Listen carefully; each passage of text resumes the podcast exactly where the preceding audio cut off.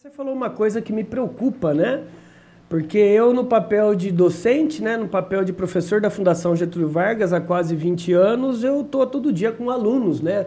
Tanto no MBA quanto na Florida Christian University, meus alunos de mestrado e doutorado. São alunos é, mais novos, com vários sonhos, com muita pressa do sucesso. Então, isso que você falou, que você solidificou step by step, você solidificou passo a passo, que eu coaduno porque eu nessa área como educador corporativo, eu escolhi também, como eu estava em off aqui nos bastidores te mostrando, eu escolhi é, primeiro escrever livros, escrever obras, criar métodos para depois ir para o mercado.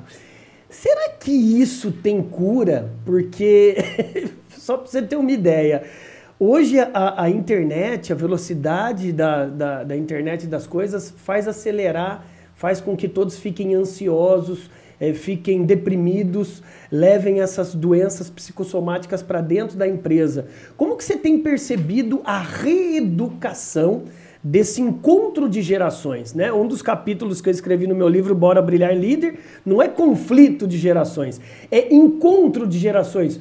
Como você, no papel de head de, de hoje, líder da Mitsubishi, tem, tem gerenciado isso junto com seus líderes?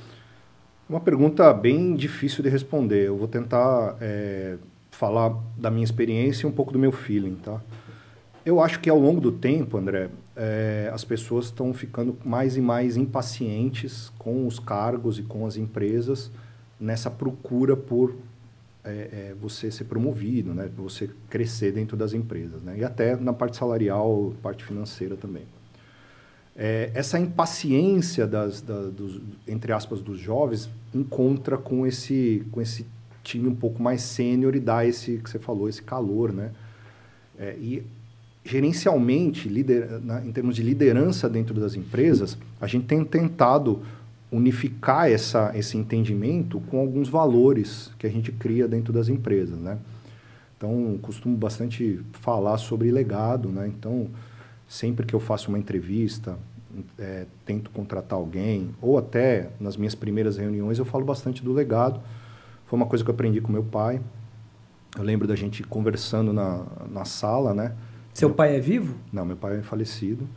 E ele fala, falou uma vez, meu pai trabalhou a vida inteira, foi um engenheiro também da Volkswagen, trabalhou na Kibon, etc. E ele falava, poxa, quando você chegar aí no, no final da sua vida, né? Que você lembre das coisas que você fez que não seja só entreguei o resultado. Né? Então a gente procura, dentro hoje da liderança da Mitsubishi, é, e eu tenho passado isso para os líderes que estão dentro da Mitsubishi, de tentar é, é, contratar e gerenciar pessoas de forma que elas entreguem mais do que o resultado.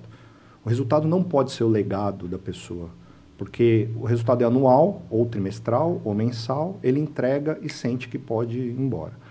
Então a gente tenta ali numa liderança, numa, num gerenciamento né, disso daí, tentar motivá-los a que eles construam uma história.